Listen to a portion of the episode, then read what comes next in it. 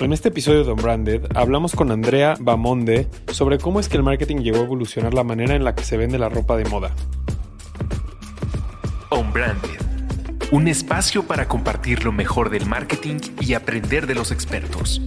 Con Alex Gersberg, Berna Pavón y Jerónimo Ávila cuando te pones a pensar en diseñadores en su momento, la verdad es que mucho era a través de mucho del boca a boca. Cuando veían a alguien en la calle, alguien en una fiesta, algo así, le preguntaban, hey, ¿de dónde es tu vestido? Las revistas tenían mucha más relevancia y mucha más opinión en este tipo de cosas. La gente iba a la tienda con un pedazo de revista y decía yo quiero esto. Hoy en día estamos a otro nivel mucho más allá. Cualquier persona, o sea, y eso es lo que he hecho plataformas como TikTok y como Instagram, cualquier persona puede montar un video y hablas de la marca. Andrea nos habló sobre cómo es que las redes sociales han reinventado las pasarelas de moda y de las nuevas campañas digitales para promocionarlas piensa en que ahora los desfiles son digitales también. Tú puedes ver un desfile como si tú estuvieras en primera fila a través de Instagram, a través de YouTube. Mañana voy a estar viendo un desfile a través de YouTube y me llegó mi invitación, tal cual como si yo me fuera a ir a sentar a la primera fila. Cuando me llegó esta invitación, me llegó con una botella, me llegó con una bolsa, una experiencia.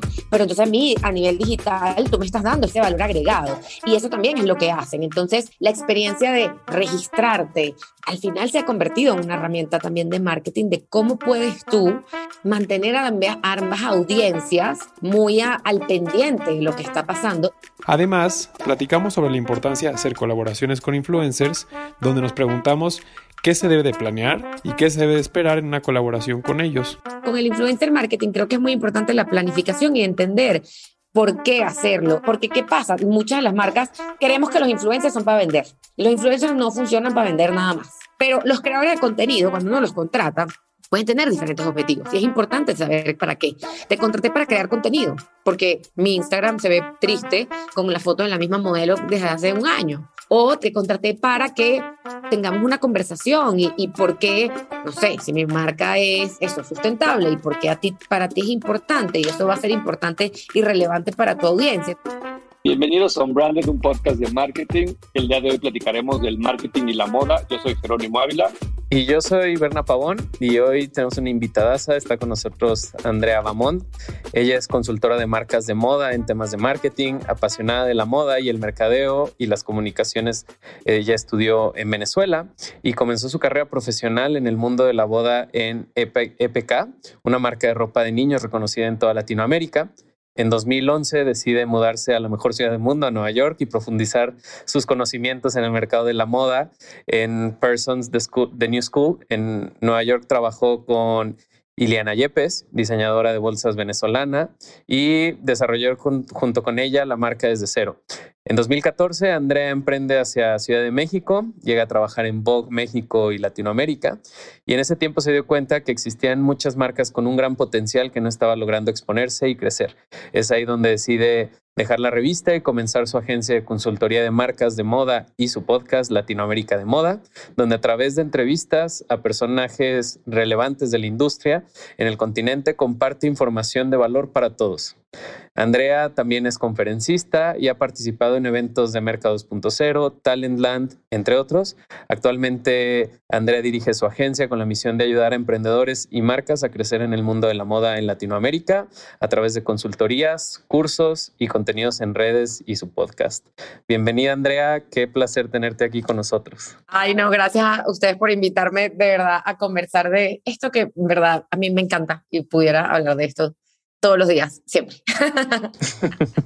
Oye, Andrea, qué gusto coincidir una vez más. Eh, creo que qué, padre y, ojalá se nos haga hábito para que no pase otro. de la última vez a la anterior fueron unos cuantos años, pero ya de estas dos fueron unas semanas. Entonces, ojalá y se mantenga esa secuencia. Este, qué chido tenerte por acá. Digo, hace poco tuvimos la oportunidad de coincidir en un, en un summit acá en Guadalajara, pero creo que la intención de invitarte acá al podcast es por, pues por todo el, el, tema de esta industria que, que, creo que es una industria que en los últimos años se ha reconfigurado totalmente, que ya no es de unos cuantos y que se democratizó fuertemente de 2019 a la fecha. Este, y creo que me gustaría empezar con una pregunta con mucho truco, porque creo que hasta que no vemos la ausencia del factor marketing digital eh, en una industria es que logramos entender todo lo que ha aportado a esta industria y me gustaría preguntarte concretamente, ¿qué crees tú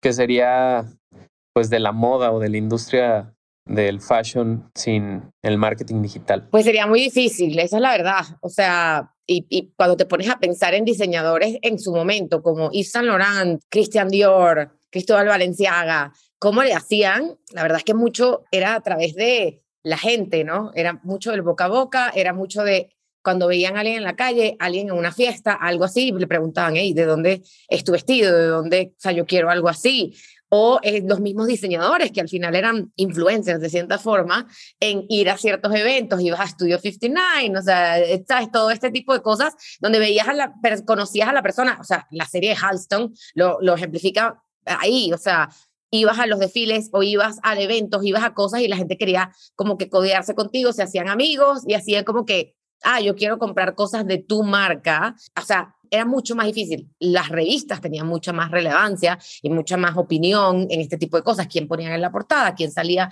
en los editoriales? Y así la gente, la gente iba a la tienda con un pedazo de revista y decía, yo quiero esto, yo quiero este vestido, yo quiero algo así, o con las mismas modistas a que me le hicieran algo similar a eso que estaban viendo. Entonces, cuando empiezas a ver este auge de las redes sociales, y yo creo que Facebook marcó un antes y un después, sobre todo a nivel de ventas, pero cuando llega a Instagram, que es siempre, o sea, es, la moda es muy visual, o sea, el, mundo de la moda es visual. a, mí al final, hoy justamente me preguntaban más temprano qué es para ti la moda y para mí la moda es arte y tú la, el arte lo tienes que ver.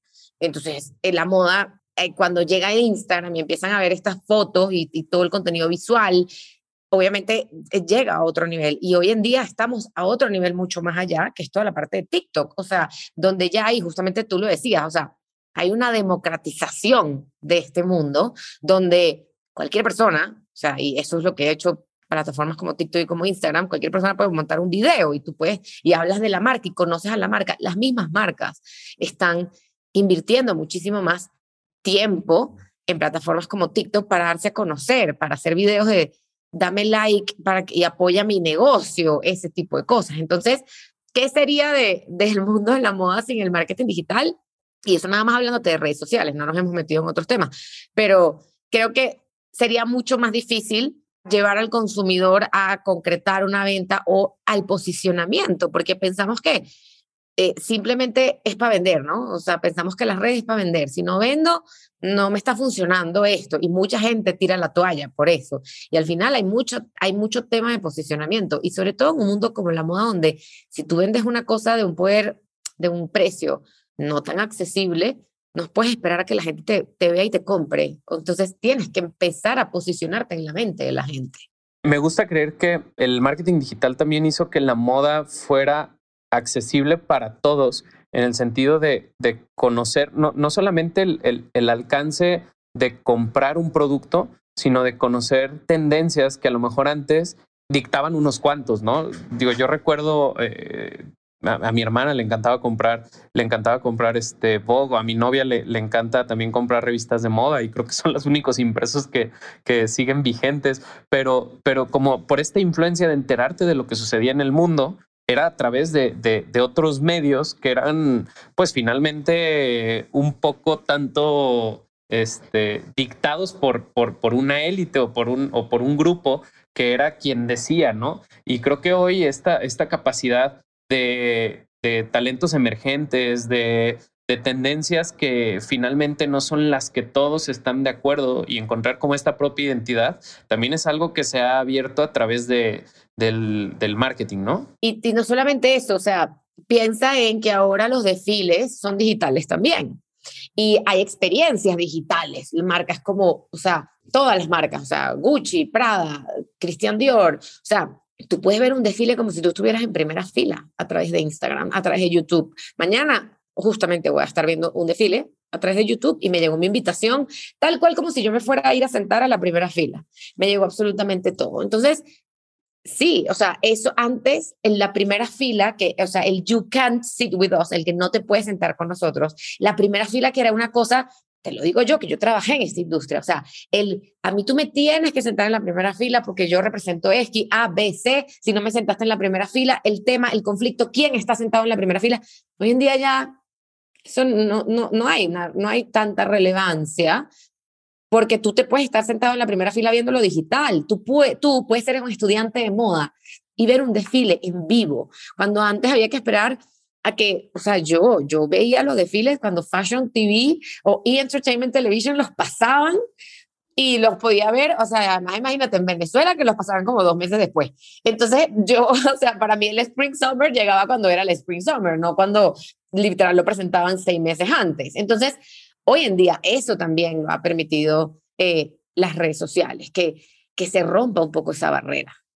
Oye, ¿no crees que ese tema de exclusividad se pierde en el mundo digital? O sea, no es lo mismo verlo por YouTube que estar ahí en la pasarela y, la gente y platicar esa parte del glamour y ver lo guapos o guapas que son las modelos ahí de cerca. O sea, creo que también eso el mundo digital nunca lo va a poder, digamos, sustituir. Eh, mejorar, no sustituir. Obviamente hay, hay como mucho más acceso para gente que nunca hubiera tenido el acceso, pero ¿cuál es ese punto medio de balance entre seguir teniendo la experiencia física, pero complementarla con el mundo digital? O sea, ¿qué cosas has visto que hacen las marcas hoy como para preservar lo mejor de los dos mundos? Es que, y creo que más allá de preservar lo mejor de los dos mundos, es darle un valor agregado a ambos, ¿no?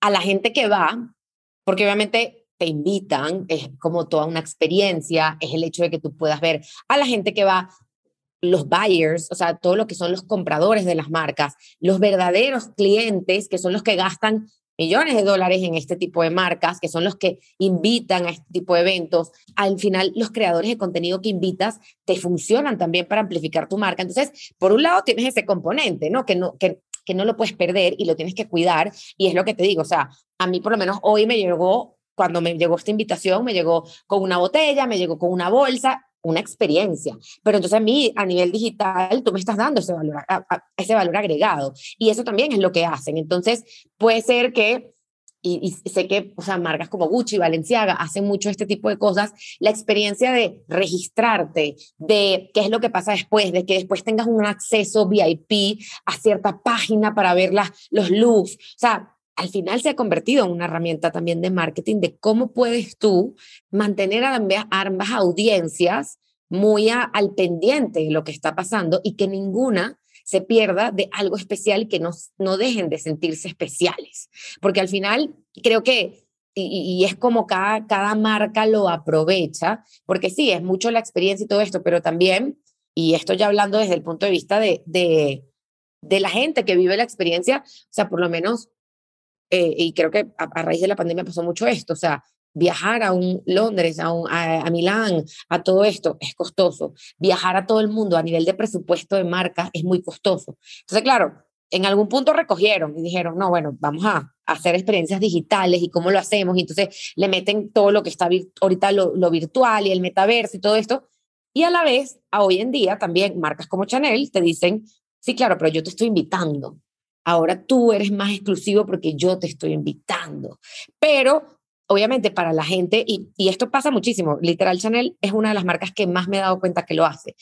Ellos vuelan a cierta gente a sus desfiles, que son como muy especiales, pero después tienes a todas estas creadoras de contenido literal toda la semana posteándote el desfile de Chanel, viene el desfile de Chanel, el desfile de Chanel, y te están invitando a verlo digital, no te están invitando a verlo presencial, porque ellas no están ni siquiera y después ese día van y postean, estos son mis looks favoritos, esto es mi todo. Entonces, siento que se ha convertido de cierta forma también en una, una nueva, em, como un nuevo hilo de marketing, de cómo creas experiencias, que creo que es mucho lo que hacemos los marketeros, crear experiencias, tanto para la gente a nivel virtual como a nivel presencial. ¿Y cómo filtras o cómo le hacen llegar información a todos estos influencers o, fans de, la marca como en este warm-up antes de las pasarelas? O sea, ¿cuál es tu truco favorito ahí para, para infiltrar esa información y, que todo el mundo sienta que es exclusiva?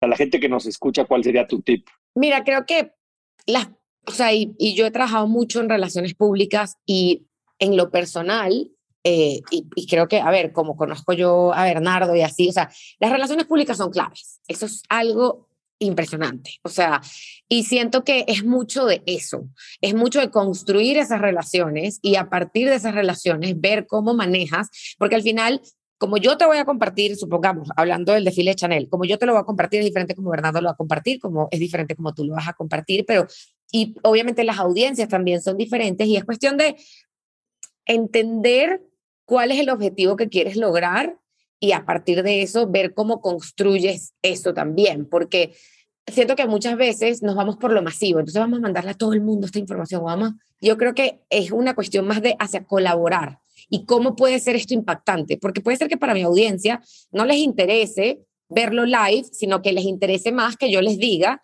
estos son mis looks favoritos, o que desglose cierta información de, no sé, cómo se hizo este suéter y cómo hicieron este bordadito y este, porque es una audiencia que está más interesada en el detalle. Entonces, creo que mi truco, por decirlo así, favorito es entender con quién estás trabajando, y quién es la persona que está del otro lado y cuál es el contenido de valor que en verdad se va a apreciar de esa forma para hacerlo diferente, hacerlo único. Porque sí, o sea, sí pasa, o sea, uno manda eh, notas de prensa y a quien lo agarre y como lo comuniquen y ahí vas. Eso también pasa y seguirá pasando porque es como la base del PR.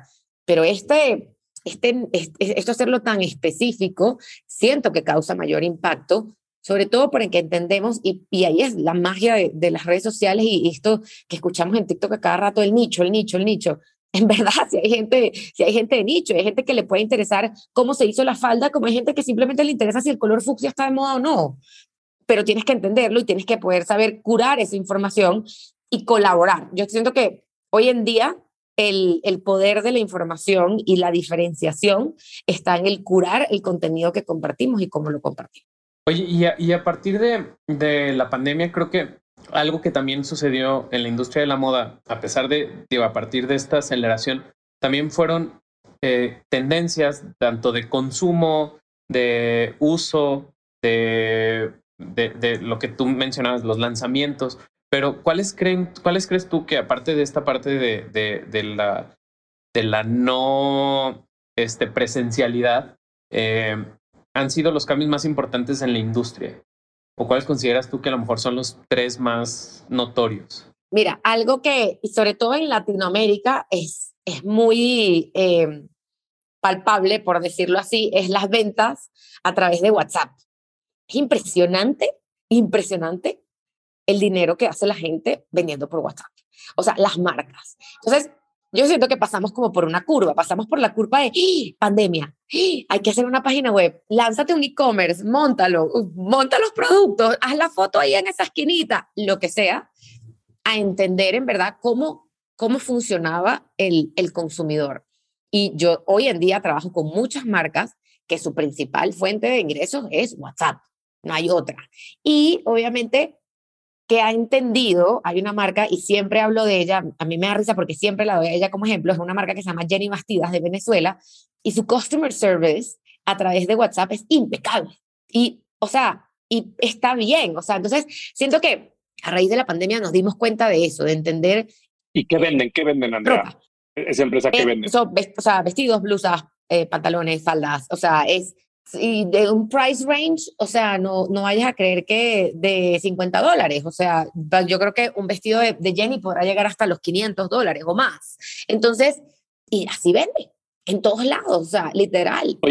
¿y, y cómo resuelven el tema de, de las tallas y de probártelo? Porque e, esta es la discusión este, eterna del e-commerce, ¿no? De la moda, de es que nadie va a comprar zapatos online porque quieres probarte los zapatos y pum, Amazon vende cientos de miles de zapatos igual que Nike, ¿no? En los vestidos, este ejemplo que nos das por WhatsApp, un poco cómo es esa dinámica. Hay, un, hay una garantía de si no te queda, te lo cambio. ¿Cómo normalmente se resuelve? Mira, normalmente la mayoría de las marcas tienen como su garantía de, mira, o sea, si te, te, llega, te lo probaste, no te quedó y lo quieres devolver, tienes 15 días, devuélvelo, tienes que tener las etiquetas. O sea, un poco la misma filosofía que, por cierto, en estos días leí que Sara va a empezar a cobrar por las devoluciones.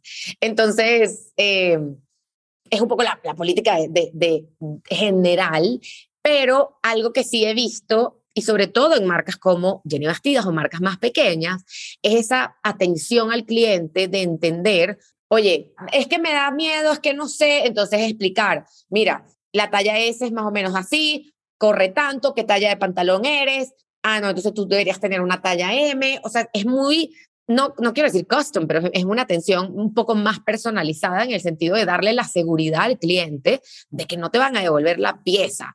Y tengo justamente una marca con la que trabajé desde sus principios, 100% digital. Ella empezó 100% digital y ese era el miedo que teníamos. Y yo le decía, amiga, lo que más hay que hacer es explicar. la sobrecomunicación va a ser la clave del éxito. ¿En qué sentido? Medidas, fitting. Además, ¿qué pasa? Ella como fundadora, ella es creadora de contenido también. Y entonces, claro, y mucha gente le pregunta, oye, ¿y qué usaste? ¿Qué esto y tal? Y yo siempre le decía, tú comunica, además, qué talla te compraste. Ah, este suéter, el nuevo suéter de la colección, yo lo estoy usando en talla tal para un fitting oversize o para un fitting más, más apretado, más ajustado. Eso, y esto lo he visto en muchísimas marcas que lo dicen así porque obviamente te ayuda, porque ¿qué pasa? La modelo, buenísimo, es, buenísima para, para la página web y la ropa se ve bella, pero no, no todas medimos un metro noventa, ni medimos, o sea, no sé, 50 de cintura, o sea, que somos caderonas, o sea, y sobre todo en Latinoamérica. Entonces yo siento que ahí la sobre, sobreinformación ayuda mucho en poder dar esa seguridad y sobre todo lo que tú decías, la política de evolución y todo esto, pero también esa seguridad previa a nivel de tallas, a nivel de medidas, a nivel de todos estos detalles, es, es creo que ayuda a cerrar esas ventas digitales. Y yo creo que también hay mucha apertura a, partir de justamente la pandemia, ha habido mucha apertura de la gente. O sea, personas como mi mamá, que tiene, mi mamá que ya tendrá sesenta y tantos de años, mi mamá no compraba online, no entendía, no sabía nada. Y después de la pandemia fue ya. O sea, o, en Venezuela dicen o corres o te encaramas. O sea, o, le das y aprendes o, o qué vas a hacer, porque muchas de las cosas ya se venden así. Muchas marcas no tienen espacios, no tienen tiendas. ¿Y qué vas a hacer? ¿Vas a esperar a que hagan un pop-up o algo así? La gente ya no espera, la gente, ¿qué es lo peor que puede pasar? Que tú tengas que volver. Y, y, creo que algo, algo que ha pasado también en la, en la pandemia no sé, este salió Amazon con Wardrobe, ¿no? O sea, como reconfigurar el hecho de el qué tanto vas a usar esta centricidad del consumidor como tu filosofía, ¿no? Obviamente, los recursos de Amazon son otros y te pueden dar cinco prendas de su inventario para que elijas una y que tengas la promesa de compra de una o dos. Pero justo este tema de entender que que el, que el consumidor y sus frustraciones tienen que ser tu, tu mapa de, de, de, de, guerra, ¿no? Y decir, ok, pues yo tengo que ir a resolver estas frustraciones que ellos han tenido. Y creo que la, la pandemia también nos dio esa claridad de, a ver, todos tenemos problemas y quien se va a quedar con la solución, más bien quien se va a quedar con nuestro dinero es quien resuelve ese problema de una mejor forma, ¿no? Y en la moda o en la industria de la moda, pues más claro, obviamente aparte de otras tendencias como es la, la, sustentabilidad, ¿no? Creo que hoy también este tema del fast fashion, no sé qué opinas tú respecto a ello, pero también em, empieza a haber como un, un despertar de conciencia un poco mayor. Eh, vi la campaña de Vanish de hilos rosas, o sea, todo este tema de tratar de, de, de sí mantener la esencia de la moda, pero buscando un impacto menor. Eh, vi los, los trajes de baño que, que subiste también el fin de semana. o sea, estas nuevas tendencias que tienen que ver con un, con un tema del desarrollo de una industria un poco más consciente. Eh, ¿Qué opinas de eso? ¿O cómo va ese, ese tema? Mira, y algo que, que, yo he peleado mucho y es el tema de, justamente lo, lo decías, y no me acuerdo si lo decíamos en la plática de la otra vez, no utilizar la sustentabilidad como una bandera de tendencia y de marketing, que es algo que muchas marcas hicieron o, y todavía creo que hay algunas que lo hacen, porque en verdad es un error, o sea, al final no queremos engañar al consumidor. Hay mucha información. Entonces, yo siento que a partir de ahí es que se ha creado mayor conciencia y la gente como que ha levantado la ceja de decir como, ah, quiero saber un poquito más de esto. Estamos, o sea, el camino es largo todavía para recorrer porque es muy difícil y eh, lo hablaba más temprano, esto tiene que venir desde, desde el core, es decir, desde, no solamente desde yo como diseñador compré una tela sustentable e hice estos trajes de baño. Esto tiene que venir desde ¿De dónde viene esa tela? ¿Cómo se fabricó esa tela? Porque de nada sirve que yo agarre y diga mis trajes de baños con la tela sustentable y el, y el señor que me la vendió la voló en un avión express y generó no sé cuántas huellas de carbono. O sea, entonces viene, viene mucho, mucho, mucho más atrás y por eso te digo, el camino es largo, pero siento que es muy interesante que la gente cada día esté más interesada en este tema, cada día esté al final comprar, o sea, comprar local. O sea, son pequeños pasos que vamos dando hacia, hacia eso. El fast fashion, a ver, aquí está y, yo creo que no se va a ir por mucho tiempo para ningún lado. Ahí está Shane, o sea, aquí en México es un fenómeno gigantesco, pero, y también hay que entender algo que es importante. Y porque muchas veces la gente sataniza mucho la parte del fast fashion. Pero ¿cómo hacemos si hay gente que no tiene el poder adquisitivo para comprar una prenda que te cuesta 100 dólares. O sea, no, o sea, ¿qué, qué hacemos? no, no te vistas. No, no, no. Eh, eh, suprime todo tipo de gusto y tendencia que tú quieras expresar en tu ropa. No, entonces, obviamente, estas son, estas son como opciones y yo creo que ahí es donde está la... Es un tema de equilibrio, ¿no? Y la conciencia de la persona. Yo tengo cosas, o sea, yo compro fast fashion y todo el mundo lo sabe, pero yo tengo un vestido de Sara que tiene 10 años en mi closet porque lo cuido, lo cuido, como lo lavo. Cuando, cuando lo voy a comprar, obviamente pienso que tanto va a durar 10 años. O sea, hace 10 años tengo yo ese vestido y me lo pongo. Entonces, también es un poco es, esa parte consciente. Yo, que por lo menos hago mucho swap de ropa con mis amigas, literal lo que a mí más se me fue fueron todas mis cosas de Sara. Y yo decía, qué bárbaro. O sea, yo hice intercambio por unas cosas increíbles y mis amigas todo lo que querían era mi closet de Sara. Y yo decía, qué bueno, qué bueno, eh, tú pude escoger bien y eran cosas que no tenían, o sea, no es que tenían una semana y no las había usado, eran cosas que ya tenían tiempo, pero ya no iban con mi estilo y eso está bien. Pero qué interesante, en vez de agarrar y decir, ya que se vaya, lo voto o lo que sea, sino agarrar y decirle a otra persona, mira, te gusta, y la otra persona que le dé una vida nueva. Entonces, eh, hay, hay, muchas aristas por donde cortar esta parte y, y, es muy interesante y como te digo, creo que viene desde mucho de raíz, pero no, lo más importante siento que es la educación de la gente en cuestión de estos temas. Y obviamente también la comprensión, porque como te digo, estos temas también han generado muchísimo odio, que ganas, que compras, fast fashion y tal. No, no, todo el mundo, no todo el mundo tiene el poder adquisitivo para comprar cosas eh, eh, eh, sustentables, que obviamente también son más costosas, porque obviamente tenemos menos fábricas, tenemos menos espacios donde se hacen. Entonces, una cosa bailaba con la otra, como te digo. O sea, si nosotros le metiéramos más a generar una industria local de, de manufactura, etcétera, probablemente eso, y así, fue. O sea, Estela McCartney, que obviamente es una de las, de las más como sonadas, por decirlo así, en moda sustentable, lo decía al principio. Ella decía, yo tuve que construir todo desde cero. O sea, mi marca, ojalá fuera muchísimo más económica, pero no puedo, porque yo tuve que construir todo desde cero y es mucho más costoso. Entonces, una cosa va con la otra y hoy en día, a diferencia de cuando yo empecé a trabajar en esta industria, o sea, hoy en día es impresionante lo que tú ves, o sea, que si el cuero chonopal, eso a mí me vuela la cabeza, este, Hace poco conocí a una persona en, Oaxaca también que me dijo que estoy trayendo una fábrica para recolectar la basura y hacer textiles y yo que sí, ¿qué? O sea, qué cosa tan impresionante, pero hace 10 años eso no existía o no se hablaba o era demasiado costoso, entonces no estaba out of the picture, porque si tú querías hacer una marca y la tela te iba a costar hacer un suéter, nada más el costo, iban a ser 150 dólares, entonces, ¿qué tipo de, o sea, va a tener una marca de lujo? ¿Y qué pasa si tú no quieres tener una marca de lujo? Oye, me gustaría saber tu opinión de Shane versus Inditex. Eh, ahorita que hablas tanto de Sara, ¿no? Eh, ¿Qué están haciendo esta compañía china, Shane, eh, para ser tan exitoso online que creo que no lo está haciendo Sara? O sea, ¿qué ves tú que tienen ellos? Sea, es que son más flexibles, es que usan a los influencers mejor, es que tienen un mejor e-commerce, es que están en todos lados en social media. O sea, ¿qué los hace más exitosos que la competencia?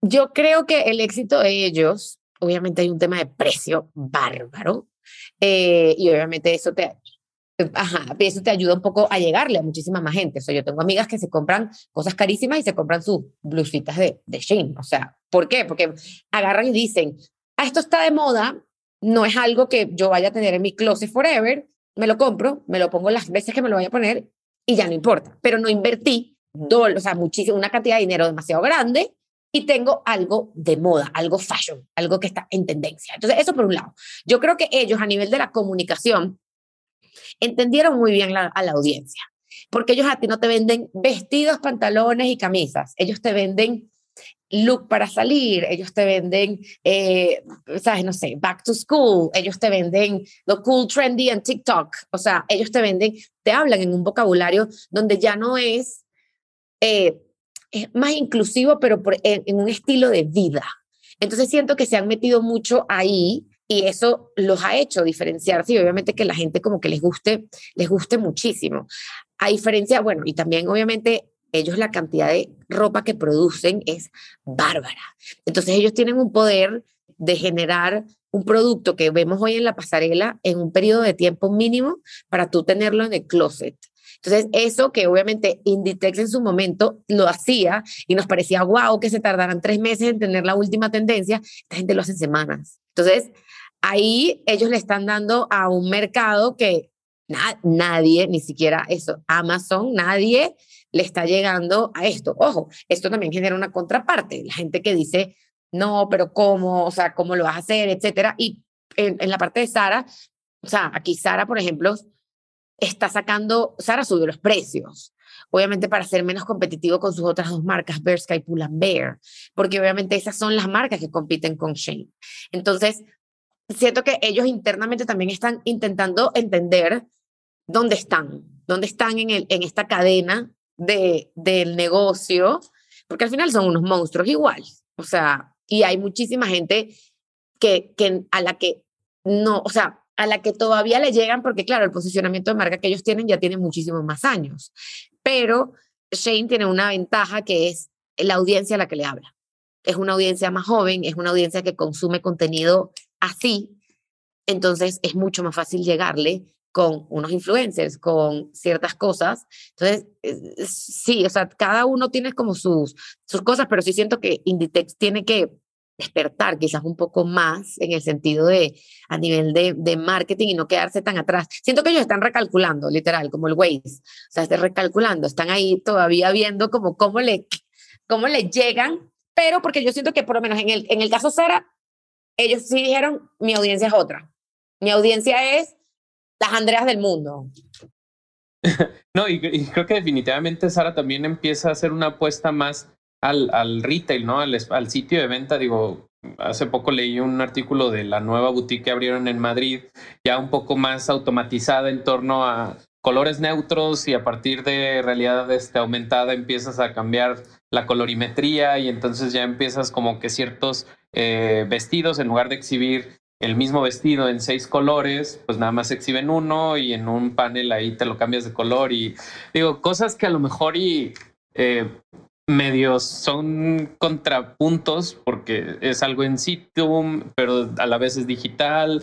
Entonces, pero sí, definitivamente la, la apuesta es otra, pero creo que también algo que, que Shane ha hecho muy bien y me gustaría entender tu punto de vista en torno al influence marketing, Creo que ellos han aplicado una fórmula de que era como la de la música en los noventas, ¿no? Satura y la gente algo recordará, ¿no? Y creo que de alguna forma ellos están jugando esa, esa, e, esa dinámica. Pero para otros jugadores, ejemplos de, de, de, industria, bueno, más bien de emprendedoras o emprendedores que tienen su propia marca, eh, ¿qué recomendaciones das en torno al tema de influence marketing y la moda? Mira, y ahorita que estás hablando de la tienda de Sara, eh, justamente en Parque Delta, abrieron la, renovaron la tienda y es espectacular. Tú te sientes entrando en una boutique carísima de París, o sea, literal. Entonces, sí siento que es un poco, o sea, le diste un punto súper acertado que yo creo que ellos están jugando un poco más a esa experiencia live y no tanto digital. Pero otra vez, porque siento que ellos ya entendieron quién es el, quién es el mercado, a quién le están vendiendo, en el caso de Sara. Eh, en relación a lo de los influencers que me preguntas, eh, y creo que era un poco lo que les decía antes, o sea, yo creo que el tema de la colaboración es clave, de entender, al final, los creadores de contenido han evolucionado muchísimo.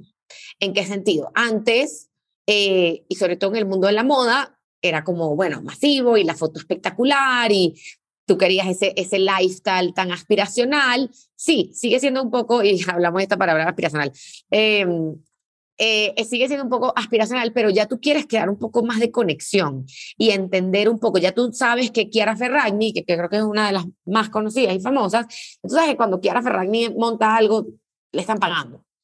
Pero entonces, está bien, no importa que te paguen, pero cuéntame de verdad por qué.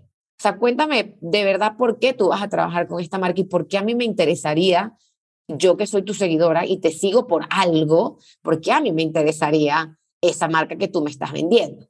Entonces siento que para, para los emprendedores y quienes estén empezando, creo que tener una estrategia de marketing de creadores de contenido es importante. Yo soy súper pro de el marketing de influencer marketing, porque siento que es una forma de llegarle a otras personas que no necesariamente conocen tu marca y a través de los ojos, de la voz, de la forma de ser de otras personas. O sea, porque una vez más, este suéter a mí me queda así, yo me lo combino con estos pendientes y con este anillo, pero otra persona se lo puede combinar totalmente diferente. Puede ser que tú hagas clic conmigo, como puede ser que hagas clic con ella. A mí, o sea, a mí me pasa con mi mamá. O sea, mi mamá ve algo y dice que horrendo, me lo ve a mí y dice que bella. Entonces, al final, yo sin querer queriendo soy influencer de mi mamá. Entonces, así es como funciona un poco eso y siento que mucha gente lo descarta o les da miedo o simplemente déjame mandarte un paquete para que me lo montes, déjame mandarte esto. No funciona tanto así y es importante no hacerlo a lo loco. Eso es lo que yo siempre digo en general para todo, pero con el influencer marketing creo que es muy importante la planificación y entender por qué hacerlo y no solamente y justamente ahorita con, con, con la marca con la que este, con la marca de traje de baño, o sea, eh, parte de la idea era crear contenido en relación a esta marca increíble, eh, ¿sabes? ¿Para qué? Porque ¿qué pasa? Muchas de las marcas eh, creemos que los influencers son para vender, empezando por ahí. Los influencers no funcionan para vender nada más. Los influencers tienen diferentes objetivos, los creadores de contenido, porque la palabra influencer, influencer es todo el mundo. La persona a la que tú le vendiste este suéter es una influencer cuando se lo ponga y la amiga le pregunte, qué bello tu suéter. Y la otra vaya y le diga, es de tal marca. Y entonces la otra va y te compra. Influyó. Así de sencillo. Pero los creadores de contenido, cuando uno los contrata, pueden tener diferentes objetivos. Y es importante saber para qué. Te contraté para crear contenido, quizás, porque mi Instagram se ve triste con la foto de la misma modelo desde hace un año. O te creé para que tú influencies a la gente, a tu audiencia. Te creé para, te, te contraté para que tengamos una conversación y, por qué, no sé, si mi marca es eso, sustentable y por qué a ti, para ti es importante y eso va a ser importante y relevante para tu audiencia. Entonces, creo que parte de ahí, de entender cuál es el objetivo, por qué queremos trabajar y no hacerlo a lo loco, porque es que cuando uno lo hace a lo loco, puede que no te salga tan bien. O sea, sí, hay oportunidades que uno tiene que aprovechar. No sé, mañana llega Kim Kardashian y me dicen, Andrea, quiero tus pendientes. No le voy a decir, espérate, déjame trazar una estrategia. O sea, sí, sí, no. O sea, obviamente vas y te los mandas, mándale los pendientes, pero detrás tú tienes que crear una estrategia y decir, ¿cómo vamos a comunicar esto? ¿Cómo hace sentido esto? Pregunta importante, Kim Kardashian es alguien que comulga con mi comunidad y se alinea con mis valores de marca para que ella vaya y se ponga mi marca y la gente me, se, me conozca por esto, porque eso también pasa. Trabajamos con un influencer, no me trajo seguidores. Bueno, pero capaz es que no, o sea, una cosa no conseguía con la otra y obviamente la gente como que dijo, qué chévere esto, pero cuando llegaron a tu marca dijeron, no, nada que ver, esto no me interesa. Entonces, al final, y yo lo hablaba el otro día, tus redes sociales, tu marca, tu todo, tiene que entenderse como un todo. Y estos creadores de contenido simplemente gente que te ayuda a promover y atraerte gente, pero es tu responsabilidad que esa gente se quede, te compre, le guste, te comente. Eso no es responsabilidad del influencer. Tu analogía de tu casita me encantó cuando vimos la plática, ¿no? O sea, al final el influencer es quien invita a la gente a que vaya a tu casita, pero si tu casita no tiene lo suficiente para que se queden ahí, por más Kim Kardashian, pues no se van a quedar, ¿no? Literal, entonces es muy importante eso, aprovechar sí las oportunidades, pero también tener una estrategia de hacerlo consciente y también, o sea, vamos a pagarle 10 mil dólares a esta persona. ¿Qué más podemos hacer con esos 10 mil dólares que quizás tengan más efecto e impacto? Y por eso, o sea, muchas veces la gente como que eso lo hace a lo loco y en verdad es es detenerse a pensar en verdad qué quiero lograr yo ahí con mi marca. Y eso hablando de influencer marketing, pero creo que va con todo, alineado con todo. Yo cada vez veo más marcas haciendo estos modelos variables con los influencers que van contra ventas y un porcentaje de las ventas. Eh, y sobre todo creo que en Asia hay compañías muy exitosas de moda de, lujo que están usando el endorsement y las comunidades de estos influencers para la autopromoción, un poco el modelo de las Kardashian, pero outsourceado, ¿no? Y en lugar de pagar mucho dinero por algo que no sabes si, como dices, si va a hacer o no resultados, creo que hoy el, el, el el performance de influencers o el influencer de performance, no sé cómo se diga el término, eh, creo que ahora es más una realidad. Ya los alcanzó esa parte del performance también a los influencers, ¿no?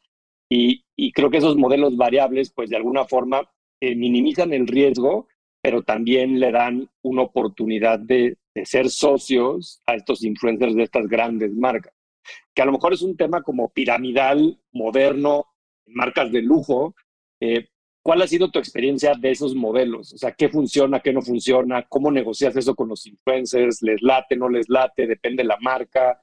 Si es Gucci o Dior, sí. Si es Sara y, Shane, no. Mira, yo creo que es un, es un modelo eh, tricky porque al final, ¿qué es lo que pasa? yo te tengo que comprar a través de un link o a través de una plataforma para que yo como influencer genere ese ingreso y se rastree. Pero ¿qué pasa si yo por lo menos vi, volviendo, el suéter, lo vi en tu página y me encantó, me fascinó, pero no lo compré ese día, sino que me metí otro día y lo compré normal. Entonces ya tú como influencer o como creador de contenido no tuviste esa ganancia porque yo, pero sí tuviste la influencia. Entonces, Muchos influencers no les gusta trabajar de esa forma. Yo creo que con marcas de lujo, obviamente, cuando vendes una cartera y te ganas el 5% de una cartera de 10 mil dólares, es, un buen deal. Pero más, para marcas más masivas, siento que ha sido, y sí, se, se, de, marcas que empezaron a hacer como este affiliate program y muchas así, o sea, Like to Know It es una plataforma muy conocida de eso, o sea, literal de que tú le das clic a la foto y entonces está todo tagueado y tú vas a, los links directos para comprar. O sea, así funciona esta plataforma Like to Know It. En Estados Unidos funciona súper bien. En Latinoamérica siento que todavía ha costado mucho y yo creo que va muy alineado con eso. O sea, porque nada más me estás pagando si hay una conversión que yo, tú puedas rastrear, pero ¿qué pasa con todo el brand awareness que yo te estoy generando a, raíz de eso? ¿Qué pasa también? Si tú como creador de contenido tienes una audiencia que tú sabes que va a generar esas conversiones, obviamente es un ganar. Porque imagínate justamente lo que hablábamos offline. Creas una landing page y supongamos que es que estas tres bolsas son exclusivas de Andrea y nada más las puedes comprar acá. Obviamente, si mi, si mi audiencia es una audiencia de ¡Ah! la bolsa exclusiva de Andrea, yo la quiero, va a, ir, va a ir le va a ir a comprar.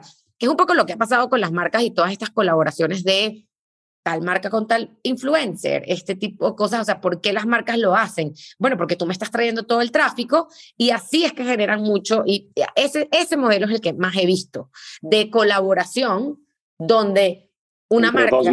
Exacto, una, dos marcas, una de persona y una de marca de ropa o lo que sea, se unen para generar algo particular. Supongamos, a mí me gustan las Happy Face, creamos estas Happy Face y la gente va ahí, obviamente entiende, porque hay un posicionamiento, Andrea, y las Happy Face, me encanta. De repente, ah, sacaste una t-shirt con las Happy Face, yo también la quiero.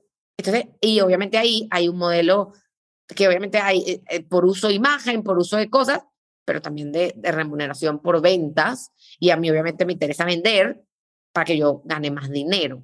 Y ese modelo, con lo que te entiendo, es funciona mejor porque hay como más transparencia y es más práctico saber las ventas totales de ese merch entre, me voy a inventar, Bad Bunny y una marca de tenis, ¿no? Eh, y en el caso de influencers no tan famosos, a lo mejor es un tema más tecnológico, ¿no? De tener la capacidad de demostrar que el impacto que está teniendo ese influencer con su comunicación, me estás pagando el valor de eso y en función de que hay un modelo transparente o más transparente de esa retribución de ese trabajo, funciona o no funciona tanto. Por lo menos ese, Like to Know It, esta aplicación empezó, la, usaba eh, Daniel Bernstein de We Were What, eh, eh, Ariel de, de Something Navy, que son unas influencers que ya hoy, ya hoy en día tienen sus propias marcas, ya hoy en día, pero Like to Know It tiene desde que, sí, desde hace como 10 años tiene esa plataforma. Hoy en día la usan eso, muchos los microinfluencers, nano-influencers, mid-influencers, porque obviamente te trae, es, mucho el tráfico, ayuda, pero también porque los microinfluencers tienen unas audiencias mucho más engaged, ¿sabes? De la influencia, que si yo te digo, este suéter, cómprate el suéter, y, y me pongo el suéter, y me pongo el suéter, y me pongo el suéter, tú dices que bello el suéter, ya lo quiero, ya lo voy a ver, dónde es que lo compro, y vas y ahí tienes los links. Amazon lo estuvo haciendo, o sea, la pandemia creo que Amazon estuvo, o sea, los TikToks de Amazon Finds, o sea, es, es un poco eso, es affiliate programs eh, vistos desde esta, nueva, desde esta nueva forma. Y obviamente al final, o sea, no sé, no sé cómo funcionarán para, para ciertas plataformas, pero hay, hay cosas que tú también puedes ver. Tú puedes ver la cantidad de leads, o sea, tú puedes ver la cantidad de clics que hubo a, a, ese, a eso y de ahí también sacar cierta información, que creo que es, o sea, por lo menos yo cuando trabajo con influencers para mis marcas, a mí parte de lo que me interesa mucho es eso, cuánta gente le dio clic, porque esa es la gente que genuinamente sí estaba interesada. Y si de ahí no generamos la conversión, ¿en qué momento es lo que está, en qué momento lo estoy perdiendo y por qué lo estoy perdiendo? O sea, o... Sí, que puede ser precio, puede ser que el checkout de ese sitio es malo, que también esa es la otra queja de, de los influencers en este modelo, ¿no? O sea, a lo mejor yo estoy mandando mucho tráfico, pero tu plataforma es muy deficiente o tu precio es muy alto versus la calidad del producto y a mí me estás echando la culpa de esa ineficiencia en el modelo de compensación. Exacto, o al revés, también entender y decir, mira, la gente ni siquiera navegó la página, entonces quizás este influencer no es el influencer que yo necesito. O, mira, la gente llegó hasta el carrito de compras, o sea, sí hubo intención de compra, pero eso es, y eso es meterse en la data. Y, y, y muchas veces nos da flojera meternos en la data y entender y analizar, pero y es más fácil echarle la culpa al influencer. Claro que es más fácil. Ay, no, no me funcionó. No, en verdad, métete en la data, date cuenta, y eso es hasta estudio de mercado, o sea, y eh, eh, regresando a cuál es el objetivo de los influencers. Estudios de mercado también funcionan. O sea, quizás si yo tengo un producto nuevo y lo quiero traer y lo quiero probar con la generación Gen Z, búscate las influencers Gen Z, prueba el producto, a ver qué tal. O sea, entonces creo que pueden tener como muchas, muchos usos. objetivos. Y a lo mejor una buena práctica y recomendación a quien nos escuche es hacer un modelo híbrido donde compensaras la mitad por el tráfico y por esta intención de compra y la otra mitad a lo mejor ya por una venta final y así tienes como lo mejor de los dos puntos para ambas partes, ¿no? Pero como dices tú, pues eso requiere de tener la tecnología y el tiempo para estudiar la información, para poder tener los números de una forma precisa y rápida. Eso creo que podría ser como una buena recomendación de cajón. Oye, me gustaría preguntarte cosas del futuro, Andrea. Este, hace rato hablabas del metaverso y, de estas experiencias físicas de las pasarelas, pero que a veces lo puedes ver desde tu casa online o a lo mejor en el futuro en el metaverso. Eh, pero pensando en, en, en, en esos lugares inmersivos del futuro, creo que el cómo nos vestimos siempre ha reflejado mucho de nuestra personalidad real y, o de lo que queremos proyectar. Eh, y creo que el mundo virtual no va a ser tan diferente, ¿no? Desde cuando creas tu avatar y qué color de pelo te pones, o si traes lentes, o, o lo que sea, a veces hasta proyectas algo que no eres, pero que te gustaría ser desde como el color del, del, del, del cabello. Eh, y yo creo que la ropa va a ser uno de esos elementos diferenciadores en este mundo virtual y he visto muchas marcas que están experimentando en, en poder hacer estos productos digitales, puede ser un NFT o puede ser algún tipo de add-on dentro de ese mundo virtual que compres. He visto experimentos de si compras estos tenis Nike eh, físicos, ahora que están tan de moda los sneakers y que pues, hay unos que valen mucho dinero, y todo lo que representa poder tener ese producto, en el mundo físico, pero cómo te lo puedes también llevar al mundo virtual, ¿no? Y entonces hay muchos estos productos, los vestidos yo que no será diferente, ¿no? Tienes un vestido increíble de Dior y pues quisieras poder usar ese vestido también en el mundo virtual si te invitan a una, a una pasarela virtual, ¿no? Eh, ¿Cómo crees que las marcas deberían de abordar estas oportunidades, posibilidades de este mundo futuro donde pues va a haber una interacción entre el producto físico y la virtualización de ese producto, cómo funciona la escasez. O sea, cuando piensas en estos temas, como qué te emociona y qué te causa confusión de cómo pueda funcionar hacia el futuro esto. Mira, yo creo que o sea, me, me, causa demasiada, demasiada incertidumbre, la verdad, en qué, en qué va a pasar, porque además siento que es un mundo que se está moviendo demasiado rápido. O sea, yo siento que en menos de un año estamos usando ropa en el metaverso de diseñador. Entonces es como, ¿en qué momento pasó esto? O sea, es, sí se ha movido súper, sumamente rápido.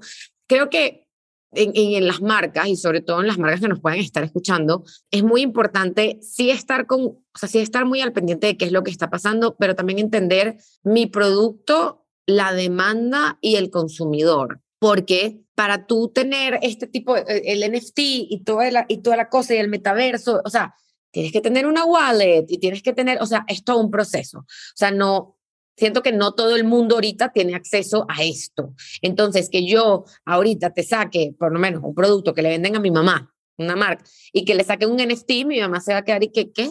¿Un qué? O sea, claro, a mí me lo sacas y yo te entiendo. A una Gen Z ya la niña tiene 100, o sea, tiene 10, o sea, ya ella entendió esto. Entonces, hay que entender muy bien dónde, dónde estamos parados como marcas. Eh, y siento que o sea, yo siento que la, la, moda física nunca va a desaparecer, porque eso también me lo preguntaron hace poco, me preguntaron que la moda física va a desaparecer. No, o sea, así como, o sea, yo siento que la gente, la gente se tiene que seguir vistiendo y la gente se va a seguir vistiendo y se va a seguir saliendo, pero es una forma de expresarte al final, es una forma, es así como, es como, es, sí, al final es una forma de expresarte, es una forma de, de ser y de estar y de, si tú tienes una vida virtual en el metaverso, obviamente quieres que sea una extensión de lo que eres tú en tu vida personal. Entonces, obviamente sí, hay, hay marcas que yo pueda vestir, ser y hacer, ahí, ahí tienes que estar como, como presente. Entonces, es, es, mucha incertidumbre porque o sea, me gustaría entender mejor cómo marcas más masivas se van a adaptar, porque obviamente hoy en día estamos viendo, o sea, hay nuevos puestos, o sea, hay eh, directores de metaverso, o sea, las, las, posiciones que están sacando marcas como el grupo LVMH, como Gucci. Eh, o sea, literal, ya estamos pensando en que internamente necesitamos, fue como un poco lo que pasó con los, en, en, la época de los gamers, o sea, a mí me pasó cuando yo trabajaba en Bumble, que literal, para nosotros los gamers era un, un mercadazo, eh, pues, y había que entender. ¿Y Andrea qué hizo? Bueno, se sentó a aprender de games, o sea, empecé a aprender de, de, ahorita ya ni me acuerdo de los nombres de los, juegos, pero tenía que sentarme y entender para poder trabajar en esto. Entonces, siento que es un poco lo mismo que está pasando, que los cambios van a venir desde adentro. Obviamente lo estamos viendo en marcas muy grandes y muy establecidas porque tienen el poder adquisitivo para hacerlo y lo estamos viendo en marcas muy nuevas. ¿Por qué? Porque tienen la voluntad, tienen la, el, el hambre y de cierta forma la valentía y de repente tenemos las marcas del medio que están en el todavía no, vamos a ver, o sea, literal es, es lo que estoy viendo, como que aquí arriba está, o sea, están muy preocupados, están muy activos, aquí abajo están muy aventureros y las de acá están pensando cómo estamos haciendo y qué va a pasar. Y de aquí van a surgir millones de compañías que se van a encargar, y, como, como uno, como consultor y todo, de abordar y acompañar a esas marcas a montarse también en este tren. Entonces, viene un camino largo en relación a, a, esto, largo e interesante, porque también ahorita por lo menos se, fue que se celebró como el primer Fashion Week eh, virtual, o sea, virtual no digital, sino virtual, y los resultados no fueron tan buenos. Pero a ver, es el primero, tampoco podemos esperar que la gente ya mañana ande en su Dior en el metaverso. Entonces, hay que tener paciencia también. O sea, tampoco podemos ser tan desesperados y decir, ya, fracasó. Porque obviamente los, los tabloides se sacan. El fracaso del Fashion Week, no, espérense, ya va. Hay que entender en verdad y, y, y, y irse adaptando, porque generalmente es algo súper nuevo qué bueno que las marcas se estén montando tan rápido, pero hay que darle su chance y la gente también se tiene que como que ir un poco adaptando y entender cómo esto forma parte de tu, de tu día a día. Eso, me, me, genera un, un, montón de, de dudas y, y, y, creo que es algo que al final se va a ir definiendo o que vamos a ir viendo cómo se define. Creo que también es algo que no terminamos de entender o que más bien está configurándose a la par que lo vamos comprendiendo un poco, pero creo que digo, ya, ya haremos un, un capítulo en, en, seis meses de, de, la industria de la moda y el metaverso. a ver si de aquí entonces ya entendemos bien. Pero Andy, qué, qué gusto tenerte con nosotros. La verdad es que eh, tenemos que cerrar porque si no ya nadie nos escucha cuando se pasan de una hora los capítulos, pero podríamos seguir, podríamos seguir por horas acá. Eh, qué gusto tenerte por aquí, qué gusto escucharte, toda tu energía y, aparte pues toda esta pasión que tienes por, por la industria. ¿En dónde te pueden encontrar todos para que sigan esta conversación? No, mil gracias a ustedes por invitarme y mil gracias a los que están hasta acá escuchando esta conversación, eh, que siempre se agradece muchísimo cuando escuchan eh, todo, porque al final es como información de muchísimo valor que, que uno simplemente viene aquí a conversar y a, compartir.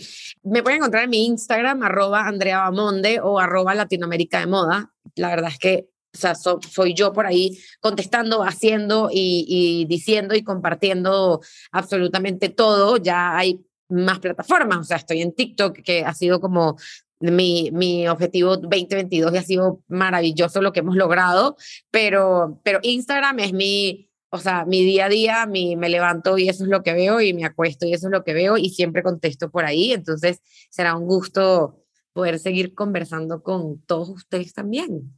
Muchas gracias y, recordarles a todos que si les gustó este episodio, los compartan, lo califiquen, nos sigan en Spotify y en redes sociales como Branded Podcast. Y pues, Jero, gracias por estar acá. Andy, muchas gracias de nuevo. Muchísimas gracias, Andrea. Yo me llevo muy buenas ideas y, y también como mucha inspiración de cómo funciona una industria como la industria de la moda, que creo que de repente en el tema de social media y de influencer marketing hay mucho que otras industrias deberían de aprender y gracias por compartir. No, gracias a ustedes, de verdad. Hasta pronto. Gracias por escuchar un Branded.